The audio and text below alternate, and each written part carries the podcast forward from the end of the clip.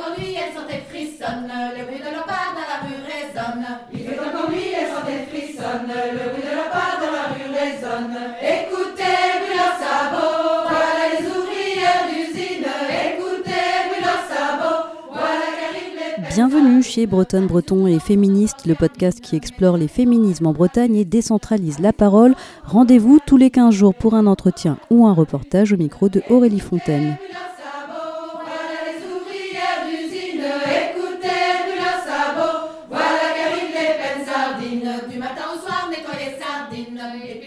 Alors aujourd'hui, pour ce onzième épisode du podcast, c'est un entretien avec la militante bretonne Juliette Rousseau. Elle, elle est engagée dans plusieurs collectifs féministes. Elle a été la porte-parole de la coalition Climat COP21, qui était euh, le collectif de la société civile créé en 2014 pour préparer donc euh, la COP21. Et elle est aussi membre du conseil d'administration d'Attaque. Et surtout, et c'est ce dont on va parler maintenant, Juliette Rousseau a publié en 2018 aux éditions Cambourakis le livre Lutter ensemble pour de nouvelles complicités politiques. C'est un ouvrage dense, très riche, qui parle d'alliance entre les luttes, entre les luttes féministes, les luttes écologistes, les luttes antiracistes ou encore les luttes anti-validisme. Dans les, traditions militantes desquelles on hérite, qu'il s'agisse du féminisme et euh, nommément du féminisme blanc ou plutôt des traditions marxistes, on a constamment en fait une espèce de d'entrée de prisme principal qui serait la classe, le genre, qui serait euh, un rapport au monde qui te situe dans un truc, dans une position un petit peu euh, supérieure, dominante aux autres, et qui nous rend finalement aveugles à cette espèce d'écosystème dans lequel on est pris. Et pour moi, l'enjeu, c'est vraiment de, de justement réussir à passer de cette entrée un peu dogmatique euh, d'un prisme principal à essayer de comprendre, quand on habite un territoire, qu'est-ce qui compose ce territoire? Quelles sont les dominations? Comment ce territoire se structure autour de différents rapports de domination? Et qui s'y inscrit et comment? Et à partir de là, réussir à penser comment est-ce qu'on noue nos luttes Comment est-ce qu'on mène les luttes qui nous concernent directement Mais aussi comment est-ce qu'on, quel type d'alliance on réussit à, à nouer à partir de cette réalité territoriale, de cette réalité euh, affective aussi, d'attachement, de communautés qui se croisent. Et donc dans cet épisode, on discute de rapports de domination, de comment déconstruire ces rapports de domination, de son propre cheminement à elle pour tenter d'exploser les relations de dominant et dominé. Et Juliette Rousseau euh, montre aussi euh, ici et dans son livre des exemples de collectifs qui agissent dans ce sens. Tu le dis dans ton livre que tu es une femme blanche, cisgenre, éduquée et valide. Et euh, je cite, tu ajoutes, j'ai une responsabilité directe dans la reproduction des rapports de domination au sein des espaces de lutte que je pratique. Est-ce que ces questions-là de lutte intersectionnelle, elles se sont imposées à toi petit à petit, au fur et à mesure de ton militantisme? Comment c'est arrivé en fait? Moi, je dirais que c'est arrivé, en fait, dans l'expérience, c'est quand même arrivé euh, très rapidement du point de vue du féminisme. En tout cas, le fait d'être une femme, euh, je l'ai quand même compris assez tôt, je pense comme la plupart d'entre nous. Et a fortiori, quand, quand tu commences à militer dans des espaces mixtes qui sont donc très généralement, enfin complètement majoritairement même en fait, des espaces qui sont dominés par les hommes, tu Mhm. comprends très vite ce que ça veut dire d'être une femme et à quel point ça te met des bâtons dans les roues, à quel point ça te rend les choses plus difficiles que, que si tu étais un homme. Non, euh, le fait d'être une femme ne m'a pas euh, magiquement fait comprendre que par ailleurs, j'étais aussi blanche, valide, cis et, et- et éduquée, et que euh, ces caractéristiques de mon identité sociale me, me faisaient participer à reproduire des rapports de domination au sein de, au sein de mes espaces de lutte. Ça, c'est venu vraiment dans la confrontation avec des personnes et des collectifs qui m'ont confrontée en fait avec euh, mes choix politiques, avec euh, mes réflexes politiques et la façon dont, dont ceux-ci euh, traduisaient euh, les impensés de mon identité sociale euh, dominante, on va dire. La, notion de rapport de force, elle est fondamentale, je crois, parce que je pense que la, pensée libérale nous amène à imaginer que on a des espèces de prises de conscience tout d'un coup et que c'est ces prises de conscience qui nous font bouger. Moi, je crois que c'est vraiment le rapport de force qui nous fait bouger et donc c'est le fait d'être à un certain moment un petit peu bah, poussé en dehors de notre zone de confort et qui nous oblige à nous questionner. Quand tu dis rapport de force, euh, ça inclut aussi par exemple des, des- des expériences personnelles. Oui, tout à fait. Je pense que c'est vraiment important de rappeler que euh, la transformation, c'est pas un processus confortable. Le moment où on comprend que, en fait, on a été construit dans une identité dominante et que ça nous a rendu aveugles à un certain nombre de choses. Tu pourrais nous donner un exemple? Euh, oh là là, j'en ai plein. Oui.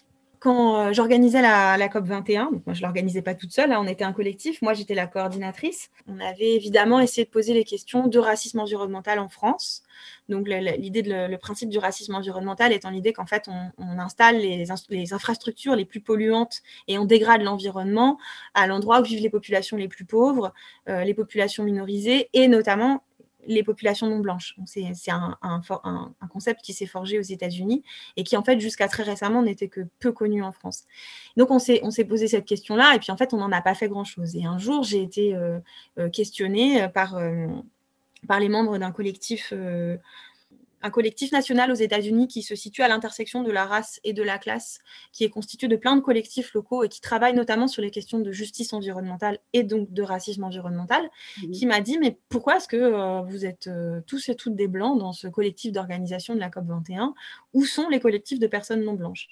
Et moi, j'ai répondu sur le coup euh, avec mes petits camarades qui allaient dans mon sens. Ah non, mais on a essayé, mais en fait, il n'y a pas de. Enfin voilà, on n'a pas trouvé de collectif de personnes non blanches qui s'intéressent à ces questions-là. Alors aujourd'hui, je me rends compte que c'est complètement la honte d'avoir répondu ça, mais ça traduisait vraiment mon impensée de blanche, qui pensait que puisqu'en fait, euh, à partir du moment où on avait organisé des réunions sur euh, les questions euh, climatiques dans des quartiers à majorité non blanche et que personne n'était venu, c'était qu'en fait les gens ça les intéressait pas et que donc voilà il fallait faire sans eux. C'était pas du tout que notre démarche avait pas été notre démarche était peut-être pas la bonne ou que peut-être qu'on n'avait pas pris les choses de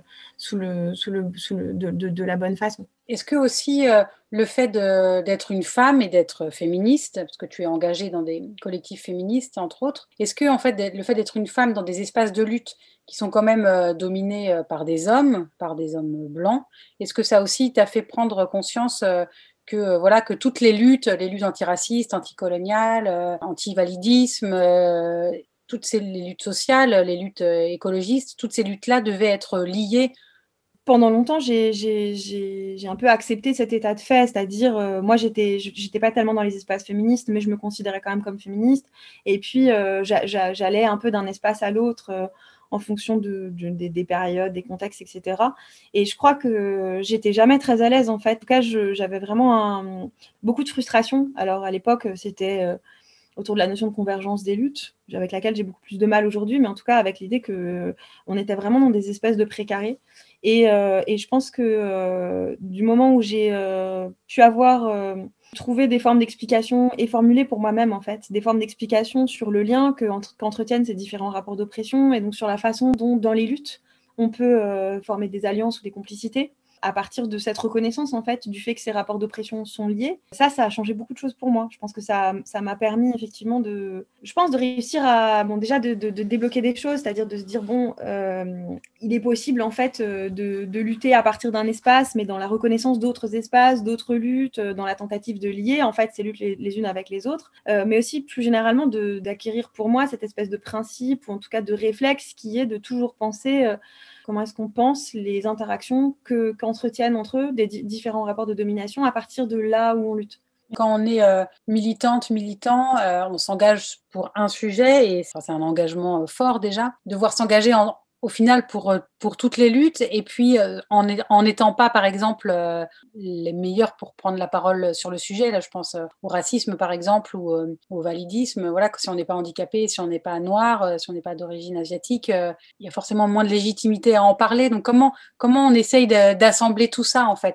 Je pense que l'enjeu c'est pas tant de militer sur tous les fronts c'est de se poser la question de à partir d'où moi, je milite, comment est-ce qu'on fait pour collectivement s'attaquer à ces rapports de domination structurelle? Et du coup, à certains endroits, ça va être de faire des choses ensemble, des fois de façon durable, des fois de façon ponctuelle, des fois de façon très contractuelle, c'est un peu ce que j'essaie de décrire dans le livre. Des fois, ça va être de penser à comment on peut soutenir euh, d'autres luttes. Donc, pour moi, c'est plus essayer d'être constamment dans un rapport réflexif sur à partir d'où on lutte dans le monde et qu'est-ce qui compose en fait euh, le territoire, le tissu, les, communautés et la, communauté large ou le front dans quoi on est pris, dans quoi on est prise? C'est vraiment ça l'enjeu et je pense que euh, ça c'est un tournant un petit peu parce que disons que dans les, traditions militantes desquelles on hérite, qu'il s'agisse du féminisme et euh, nommément du féminisme blanc ou plutôt des, traditions marxistes, on a constamment en fait une espèce d'entrée de, prisme principal qui serait la classe, le genre, qui serait euh, un rapport au monde qui te situe dans un truc, dans une position un petit peu supérieure, dominante aux autres et qui nous rend finalement aveugles à cette espèce d'écosystème dans lequel on est pris.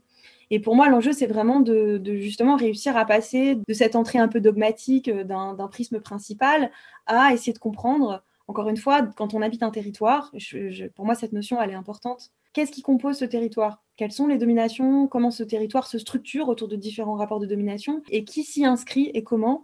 Et à partir de là, réussir à penser comment est-ce qu'on noue nos luttes, comment est-ce qu'on mène les luttes qui nous concernent directement, mais aussi comment est-ce qu'on, quel type d'alliance et encore une fois, quel type de complicité on réussit à, nouer à partir de cette réalité territoriale, de cette réalité euh, affective aussi, d'attachement. J'essaie de prendre un exemple concret. Le collectif à euh, dans lequel euh, j'étais ces deux dernières années, qui s'appelle Nous Toutes 35, est un collectif qui a commencé à organiser des manifestations dans le cadre des manifestations nationales de Nous Toutes, avec une entrée qui essaie de regarder l'ensemble des dominations et qui essaie de penser à chaque manifestation, à chaque apparition dans l'espace public, qui est-ce qui prend la parole, comment est-ce qu'on fait en sorte que des paroles qui sont les moins visibles et donc qui sont aussi souvent les plus minorisées, Comment est-ce qu'on fait en sorte que ces paroles-là soient celles qu'on mette en avant, etc. Ce collectif-là, à mesure qu'il gagne en ampleur, à mesure qu'il gagne en visibilité, il gagne en, pouvoir aussi. Et du coup, se pose la question à chaque fois de savoir, euh, encore une fois, sur euh, à, qui on donne la parole, comment est-ce qu'on fait en sorte que euh, les luttes féministes, le féminisme tel qu'on le représente, ne se limite pas aux personnes qui sont dans le collectif. Par exemple, quand on parle de violence domestique, on essaie de réfléchir à l'ensemble des cas, en fait, des différents cas de violence domestique. Donc, ça va être les violences domestiques euh, que vivent euh, les femmes qui, sont sans papier. Euh, ça va être l'interaction entre violence domestique, violence intrafamiliale et incarcération. Et donc, essayer de voir comment est-ce qu'on peut faire intervenir la parole des femmes qui sont en prison, etc. Et donc, c'est vraiment réussir à penser au-delà de qu'est-ce qui me touche moi et qu'est-ce qui nous touche nous? Comment on fait en sorte qu'à partir du moment où on gagne en puissance, où on gagne en visibilité, où on est en capacité de prendre la parole, on réussisse bah, quelque part à partager cette parole-là? Mmh. j'ai du mal avec le terme partager parce que je ne veux pas non plus dire qu'on serait dans une position où on, comment dire, on est, on est dans une position de centralité et puis on inclut, on partage. J'ai un peu du mal avec cette, cette idée-là, mais c'est plutôt comment est-ce qu'on essaie de nouer des liens de complicité avec les personnes qui ne sont pas là? Comment est-ce qu'on se dit sur le sujet qu'on traite, en l'occurrence le féminisme, qui n'est pas là et pourquoi ces personnes ne sont pas là et comment on fait en sorte de commencer à nouer des attachements, des liens avec ces personnes. Est-ce que tu penses justement que les, féministes, les mouvements féministes ont plus cette conscience-là justement de prendre en compte les autres euh, luttes et justement de se poser la question euh, pourquoi telle personne n'est pas là et comment faire pour donner la parole à ces personnes-là aussi? Je pense que ça fait partie des choses qui sont plus évidentes aujourd'hui qu'il n'était il y a quelques années. Et je trouve que ça a finalement bougé assez vite tu vois, mon livre, il est sorti il y a deux ans maintenant, un peu plus de deux ans, deux ans et quelques mois. Et, euh, par rapport au moment où il est sorti, c'est déjà beaucoup plus mainstream. En tout cas, ça a été plus réapproprié. Enfin, ça, ça a évolué parce qu'il y a eu des luttes de personnes concernées directement par différents types d'oppression qui se sont constituées dans l'autonomie politique, qui ont décidé de constituer des luttes entre personnes qui partageaient une oppression ou une autre et, euh, et qui, ont, qui, ont, pris le pouvoir. Et que c'est à partir de là, en fait, que ces questions ont commencé à se poser. Je pense que c'est important de le rappeler parce que. parce qu'en fait, c'est systématiquement des choses que l'histoire dominante efface. Néanmoins, euh, ça continue d'être difficile pour qu'une lutte comme nous tout existe, euh, ça implique aussi de faire l'impasse sur un ensemble de questions euh, qui traversent le féminisme et qui, sont des questions clivantes, notamment autour des enjeux euh, de travail du sexe, des enjeux de transphobie, des enjeux de laïcité. Ça reste compliqué parce qu'il y, a toujours une difficulté à reconnaître l'existence de ces rapports de domination, la façon dont on nous traverse, on va dire. Et puis de l'autre côté, je pense que à l'inverse, on a pu avoir et on peut avoir aujourd'hui des, dynamiques qui tirent le dogmatisme de ce côté-là, c'est-à-dire euh, à, mettre en compétition euh, des identités sociales les unes avec les autres, à se lancer dans des espèces de compétitions d'oppression et à penser que euh, la vérité politique résiderait dans le fait de systématiquement se concentrer sur les personnes qu'on considère les plus opprimées. Je, pense que là aussi, il y a des, pour moi, il y, a des, il, y a des, il y a des choses problématiques qui, euh, qui apparaissent de ce côté-là. Qu'est-ce qui pourrait faire que ça évolue encore plus, en fait? Qu'est-ce qui bloque? Il y a plusieurs choses qui bloquent. Je pense que de manière générale, plus les organisations politiques sont, sont importantes, et notamment les organisations politiques à l'échelle nationale,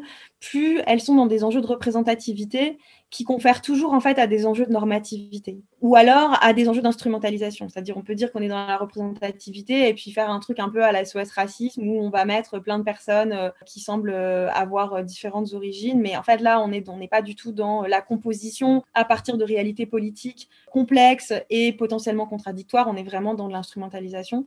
Donc je pense qu'il y a ces enjeux en fait de qui représente qui et de euh, en gros à quelle échelle on fait de la politique. Plus on monte dans les échelles, plus on tombe dans des logiques normatives collectives, potentiellement. Et c'est le cas, par exemple, des, mobilisations féministes nationales, mais de tout un tas d'autres mobilisations. Ça, c'est le premier enjeu. Et je pense que la, deuxième, en tout cas, difficulté, ce que le fait de mettre au travail ces différents rapports de domination implique, ça, implique un travail de longue haleine et qui est extrêmement difficile. Et je crois que, de manière générale, on est dans une culture euh, militante aujourd'hui qui se soucie assez peu, ou en tout cas qui, a beaucoup de mal à, à, se projeter dans le long terme et à travailler sur le temps long, en fait. Et du coup, je pense qu'une des difficultés, c'est qu'à partir d'une certaine échelle, on ne peut pas non plus euh, construire ces relations de complicité. Parce qu'en fait, on ne peut pas construire de la confiance. C'est beaucoup plus compliqué. On est forcément beaucoup plus dans le contractuel. Pourquoi justement euh, ce temps long-là n'est pas suffisamment réfléchi?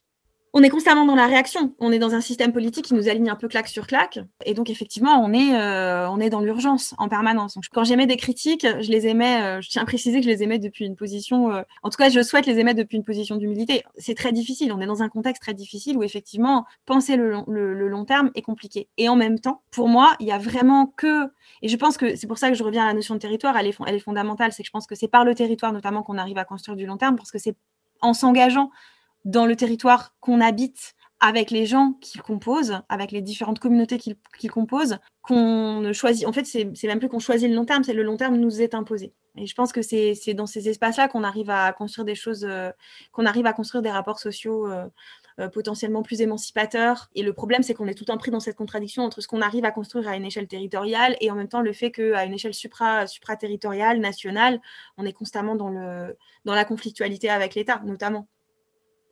Euh, dans, ton, dans ton livre, tu parles euh, d'un collectif, euh, le collectif anglais Sisters Uncut, qui est un collectif intersectionnel de femmes cisgenres et aussi LGBTQI+, et donc qui ont commencé à mener des actions depuis 2015, d'abord à Londres et ensuite dans le reste de l'Angleterre. C'est un collectif qui mène des actions contre les violences faites aux femmes, les violences domestiques faites aux femmes principalement, mais elles ont aussi par exemple mené des actions contre des mesures gouvernementales sur l'immigration elle, tisse un petit peu des liens. Dans, ton livre, ce collectif-là, c'est aussi euh, un des points de départ de ta réflexion.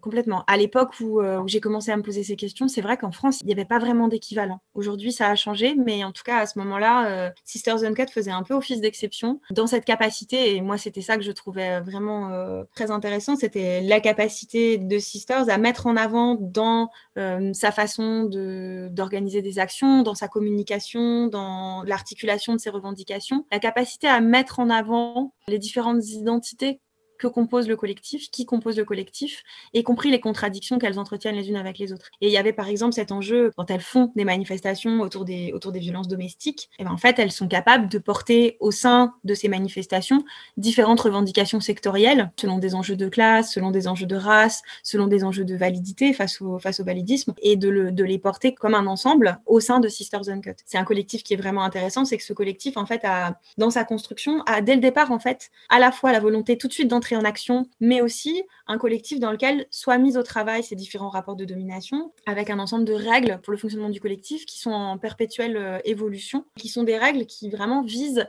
à faire que l'espace du collectif soit un espace où puissent exister différentes identités sociales, mais où puissent se reconnaître les différents rapports de domination. Et ce qui me paraît vraiment important là-dedans, et qui, je pense, répond à certains écueils qu'on peut observer aujourd'hui dans, le, dans les milieux militants euh, français qui cherchent à mettre au travail ces questions de domination, c'est vraiment l'idée que quand va se manifester un comportement dominant au sein du collectif, ce qui est mis en question, c'est la responsabilité collective. La responsabilité individuelle, elle est toujours... Euh, alors c'est pas qu'elle est pas c'est pas qu'elle est pas pointée du doigt, elle est pointée du doigt, mais en fait une personne qui va avoir un comportement dominant, on va lui on va lui proposer de lire des livres, on, lui on va lui proposer de se former, mais la principale responsabilité, celle qui va être mise en question, c'est celle du collectif. Comment est-ce qu'on en est arrivé là? Qu'est-ce qu'on a fait ou qu'est-ce qu'on n'a pas fait qui a abouti à cette situation, euh, à la reproduction de ce rapport d'oppression? Et comment on fait pour changer les choses? Vraiment, des enjeux clés de du, du, livre, c'est de se dire comment est-ce qu'on fait pour mettre au travail ces rapports de domination dans nos espaces de lutte, non pas pour qu'individuellement on puisse euh, se décerner euh, des prix euh, de personnes woke et déconstruites, mais bien pour pouvoir se donner les moyens d'attaquer au mieux ces rapports de domination à l'échelle systémique, en étant bien conscient et consciente du fait que nous ne sommes que les produits de ces dominations systémiques. Et donc l'enjeu, c'est vraiment de les attaquer à cette échelle-là et pas de s'attaquer les uns les unes les autres sur la façon dont on peut les reproduire. Et est-ce que en France, tu peux nous donner quelques exemples de collectifs qui justement ont évolué un peu comme, comme l'est le collectif Sisters and Cut Aujourd'hui, bah, je pense par exemple une partie des collectifs féministes qui sont, qui sont apparus ces deux dernières années fonctionnent sur ces pratiques-là. Les collectifs de familles de victimes de violences policières sont vraiment des espaces où euh, sont mises au travail euh, ces, différentes euh, identités sociales, ces différents rapports de domination. C'est toujours des collectifs qui sont très, qui reposent vraiment sur des, sur des, sur des rapports de complicité en fait, ce que je trouve vraiment très intéressant. Je dirais que de manière générale, c'est depuis les espaces, les espaces opprimés de la société que s'inventent ces pratiques, les luttes contre les violences policières, les luttes féministes, les luttes queer, aussi les collectifs de personnes qui sont concernées par le handicap.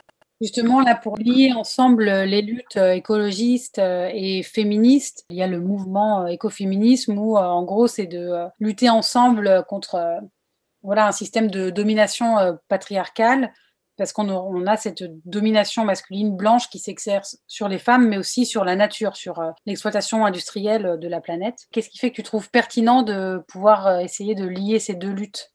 Moi, dans, ma trajectoire, l'écoféminisme, ça a vraiment été ma réconciliation avec le féminisme. Et euh, l'écoféminisme, parce qu'on dit l'écoféminisme, mais en fait, il y a vraiment des écoféminismes. C'est un outil théorique qui permet de penser l'interaction entre différents rapports de domination et qui permet aussi de les penser d'une façon qui ne les mette pas en compétition, qui ne les mette pas en hiérarchie, mais qui au contraire en fait pense l'émancipation comme devant passer par l'abolition de tous ces systèmes de domination à l'inclusion du capitalisme je dis les écoféminismes parce qu'aujourd'hui, l'écoféminisme est, devenu très à la mode. Et comme euh, tout phénomène de mode dans le capitalisme, il est très libéral en fait.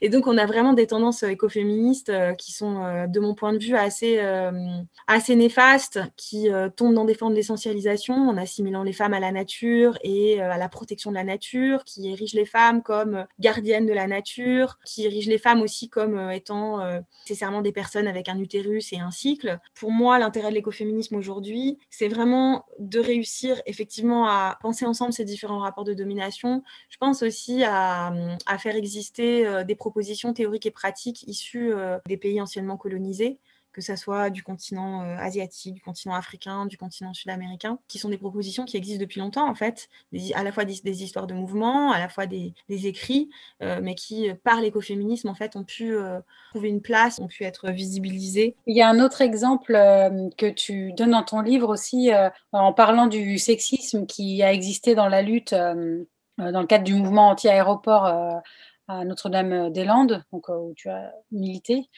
Effectivement, cette, euh, euh, cette lutte contre l'aéroport, elle ne s'est pas construite de base euh, comme une lutte féministe, elle s'est construite comme une lutte territoriale contre un projet d'infrastructure aéroportuaire. Et, en fait, les enjeux féministes, à partir du moment où la lutte s'est massifiée, les enjeux féministes sont apparus de même, puisque en fait, euh, ce que racontent les personnes avec qui j'ai fait des, entretiens, deux personnes qui sont arrivées euh, à la ZAC de Notre-Dame-des-Landes avant 2012. En fait, ce qu'elles racontent, c'est qu'à partir de 2012 et des expulsions, au moment où il y a une, arrivée massive en fait de militants et de militantes, bah, il y a une explosion des violences euh, sexistes et sexuelles sur la ZAD. Et donc, il y a eu à partir de là une, une volonté de s'organiser autour de ces enjeux-là en mixité choisie, donc sans mexis pour quelque part instaurer une culture féministe partagée et faire en sorte que bah, il n'y ait plus euh, plus d'agressions sexistes et sexuelles et que euh, quand il y en ait, puisqu'il a continué à y en avoir malheureusement, il puisse y avoir euh, des, réactions euh, collectives. Moi, je peux en témoigner puisque j'y ai vécu et je pense qu'il y avait effectivement une culture beaucoup plus féministe que dans la plupart des, espaces militants que je, côtoyais. Et en même temps, c'était mitigé parce que il y avait tout un, ensemble de choses qui n'étaient pas gagnées. Et je pense en premier lieu le fait que ça a quand même toujours été à la charge des, femmes et des personnes non binaires à la ZAD de lutter et d'agir pour que cette culture, euh, pour, que cette culture qui soit consciente des violences euh, sexistes et des violences de genre existe, et que finalement ça a été très peu le cas des, des Maxis qui, euh, eux, ont pu continuer à mettre de l'énergie sur euh, la vraie lutte, euh, les stratégies, voilà, le, ce qu'on considère que ce qu'un que, ce que, ce regard patriarcal nous amène à considérer comme étant les vrais objectifs, les vrais enjeux d'une lutte, alors que voilà, il y avait tout un tas de, notamment de meufs en fait, qui, qui mettaient toute leur énergie à s'occuper de, de gérer des histoires de couple où il y avait des violences, de, de gérer, d'expulser, d'expulser des mecs, etc. En 2016, il y a eu une expulsion d'un mec qui était violent depuis qui était violent et qui vivait à la ZAD depuis des années. Et cette expulsion, en fait, elle a été euh, décidée dans le cadre d'un week-end en, mixité choisie, donc sans mec encore une fois. C'est une cinquantaine de personnes qui ont débarqué dans le lieu de ce mec et qui l'ont fait quitter euh, la ZAD, un endroit où finalement les processus collectifs n'avaient jamais abouti. Il a fallu, on en revient à cette idée de rapport de force, il a fallu à un moment donné que ça soit un collectif de, euh, de meufs, de meufs trans, de personnes non binaires qui débarquent et qui disent là maintenant ça suffit. Et là où c'est intéressant, c'est qu'en fait derrière ça a stimulé un ensemble de discussions qui euh, n'avaient pas réussi, qu'on n'avait pas réussi à imposer avant cette action.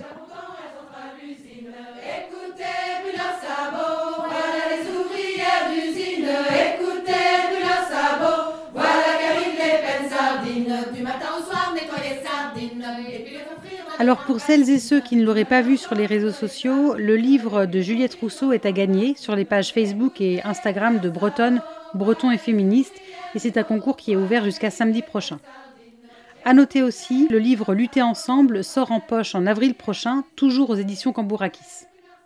Merci beaucoup pour votre écoute. N'hésitez pas à aller vous abonner au podcast sur votre plateforme de diffusion préférée et à bientôt pour un nouvel épisode de Bretonne, Breton et Féministe.